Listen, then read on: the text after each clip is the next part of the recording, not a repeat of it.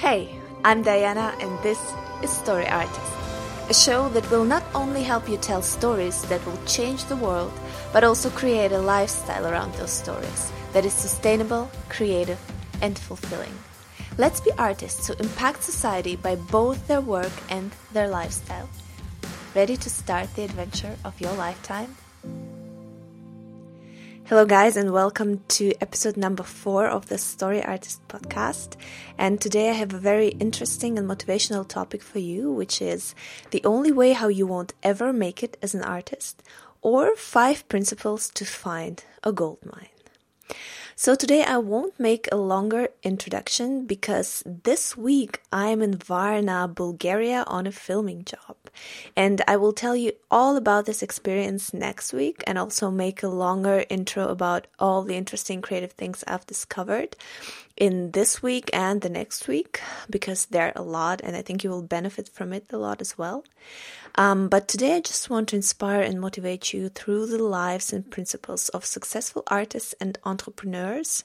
And these helped me a lot through my doubts and fears and the low I had in the past weeks when I was researching and when I was looking for those people and the principles of their success and there's actually only really one way how you can fail as an artist. And I am really motivated now to go on and create, and I want to share these amazing inspirations with you guys. So let's dive directly into this topic, and I hope you will be motivated and inspired as much and as strongly as I am. So, the exciting topic today is the only way how you won't ever make it as an artist, or five principles to find a gold mine. So, a man once gave up three steps from where treasure worths of millions of dollar, dollars lay. And this story is really true the names the man's name was Mr. Darby, and during the gold rush, he was literally three steps away from one of the largest gold mines when he decided to quit. He sold his machines to a junk man for a few hundred dollars, who in return took millions of dollars from the mine just by hiring an engineer, making some calculations, and finding the mine the mile three steps really three steps from where Mr. Darby was digging. Just think about it three steps. Sometimes that's really all that separates us from our desire, from our success, from our creative lives as artists. And it sometimes looks like the best op- option to just quit.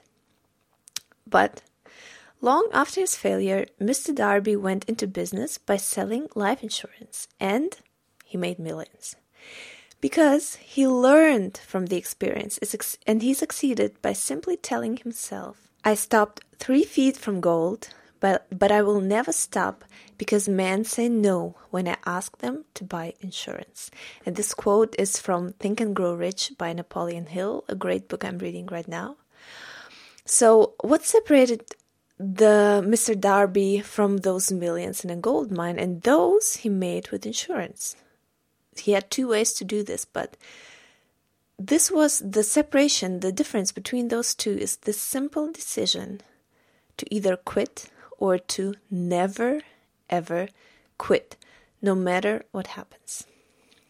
Now, let's look at five principles of five successful people. Principles that will make sure you never ever fail. And principle number one is implement an endless number of ideas until one of them succeeds. James L. Altucher, or Altucher, I hope I say the name right, is an American hedge fund manager and best selling author entrepreneur and he founded and co founded more than 20 companies. But the remarkable fact about this is that 17 of them failed, and three made him tens of millions of dollars. So the question is could he have given up after the first failure, or maybe after the second, Or, well, okay, maybe after the 10th or the 15th. But no, he never gave up. He survived 17 failed companies until he found those three ideas that were his gold mine. And here's an in- interesting habit James recommends, and this is the habit of writing down 10 ideas every morning in a writer's pad or a notebook. And this is an exercise to develop what he calls an idea muscle, and this way have creativity on demand. So the topics of these ideas you write down, they don't really matter.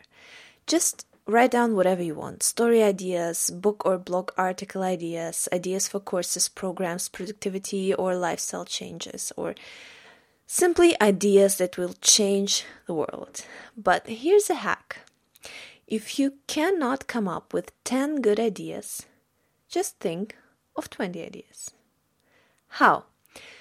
Just drop your standards and go nuts. Try things out. Don't pressure yourself to have 10 good ideas. Just let creativity flow. And like with James's companies, many of them will fail inevitably, but several of them will definitely be your gold mines.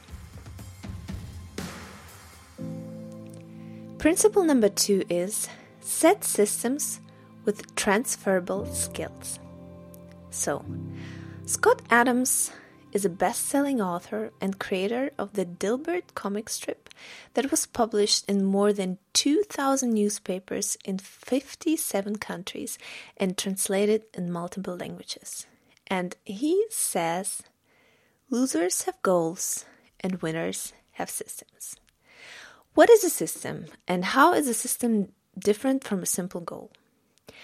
Let me try to explain this. A specific goal might fail, but if you have a system, you will benefit from the system even if even if the ultimate goal is a failure. Um, for example, I might have the goal to shoot a successful feature film, but actually this goal is out of my control because success is something that I am unable to attain through a step-by-step system a good portion of luck and zeitgeist and just doing the right thing at the right time is really involved here. But a system might be, for example, to shoot a feature film in one take in the night in Berlin, which was, in fact, amazingly done by Sebastian Schipper with Victoria in 2015. And if you can pull this off, no matter if the film will succeed or not, you will learn from this experience for a lifetime. And you will also make friends meet people make colleagues that might that you might work with for the rest of your life.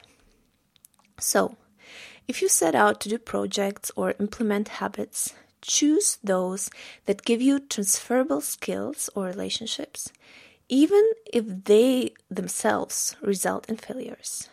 So Choose options that will allow you to inevitably succeed over time because they build assets you can carry into other projects and thus grow with them. Nothing you set out to do will ever be a failure if you concentrate on systems rather than on goals. Principle number three I call good then. So, um, this one's from Jocko Willink, and he's a retired Navy SEAL commander. And he has one simple way of dealing with setbacks and failures. It's actually one word, and the word is good. So when things are going bad, he just refuses to get bummed out or frustrated with them. He looks at the issue, whatever this is, looks at the problem, and he says, Good, then dot dot dot. So, um, this one's not about ignoring reality. It's not about saying good to everything and just um, putting on the rose colored glasses and see the world with butterflies and rainbows.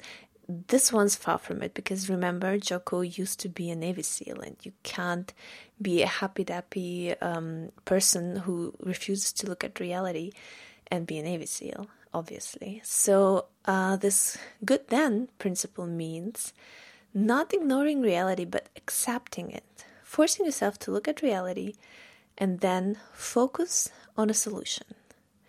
Instead of because when you when you regret things when you look at the problem and you're just frustrated and bummed out and sad you're just going back in time basically. You're refusing to go forward. You just there and this is a failure that bumps you out and it's not helping you in any way but if you decide to look for a solution and turn it into something good and valuable then you will go forward. You will move on. So, whatever your failure is, wherever your doubts are, just look at them and say, Good. Maybe it's not working now, but this is how I can make it work. This is how I can improve it. This is the solution I'm willing to try out. And don't forget the other principles before. If this idea fails, if this solution fails, say good and look for another solution. Principle number four is kill your darlings.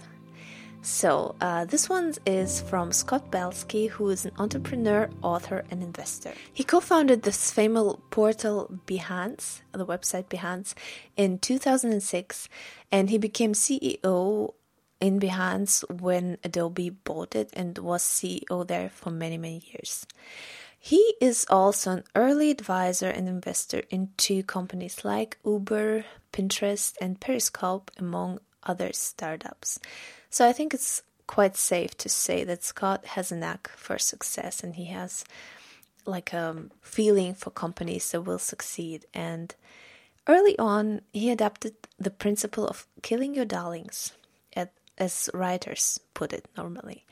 And um, let me tell you his story first, because in the early days of Behance, he made the mistake of doing too many things. So they had multiple products and multiple business lines and things like that. And the business and thus the energy of it, they were divided into too many things. They were trying to do too many things.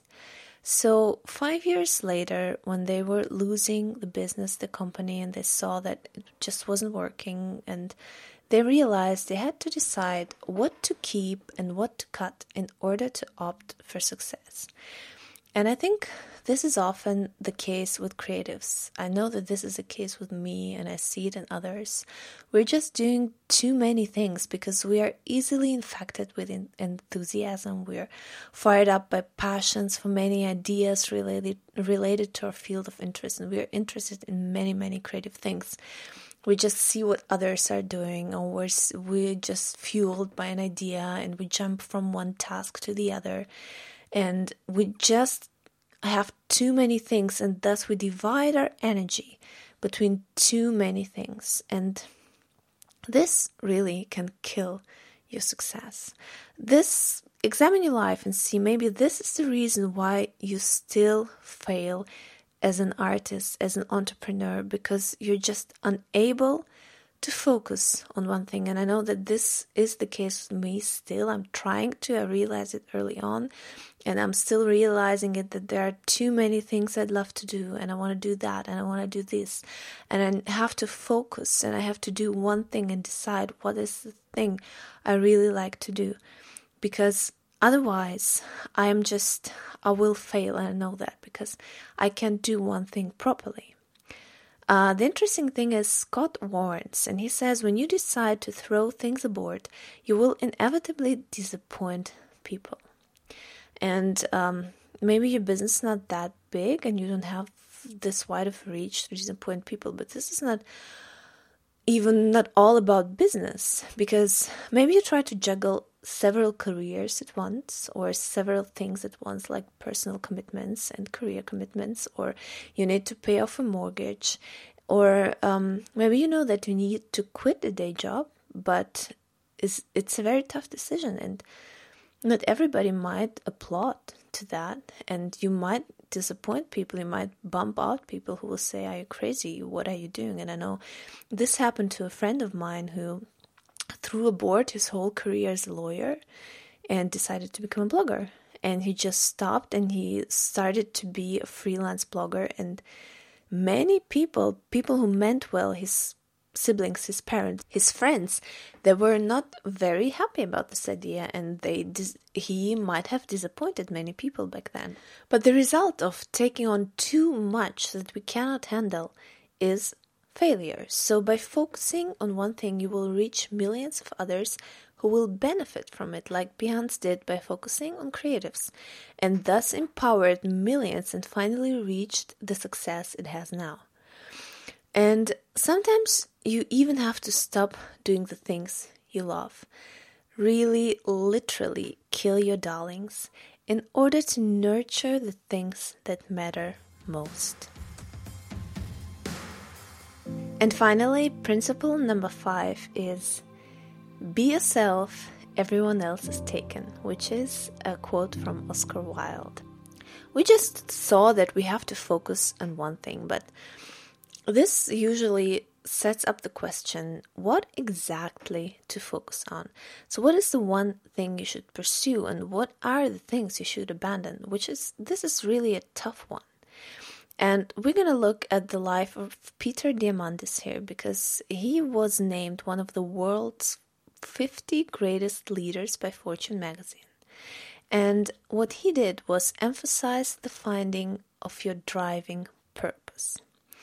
What he suggests is asking yourself these questions What did you want to do when you were a child? So, before anybody told you what you are supposed to do, what did you want to do more than anything else? Be honest to yourself here. Someone said to me once that aging is not measured by a gray beard or white hair.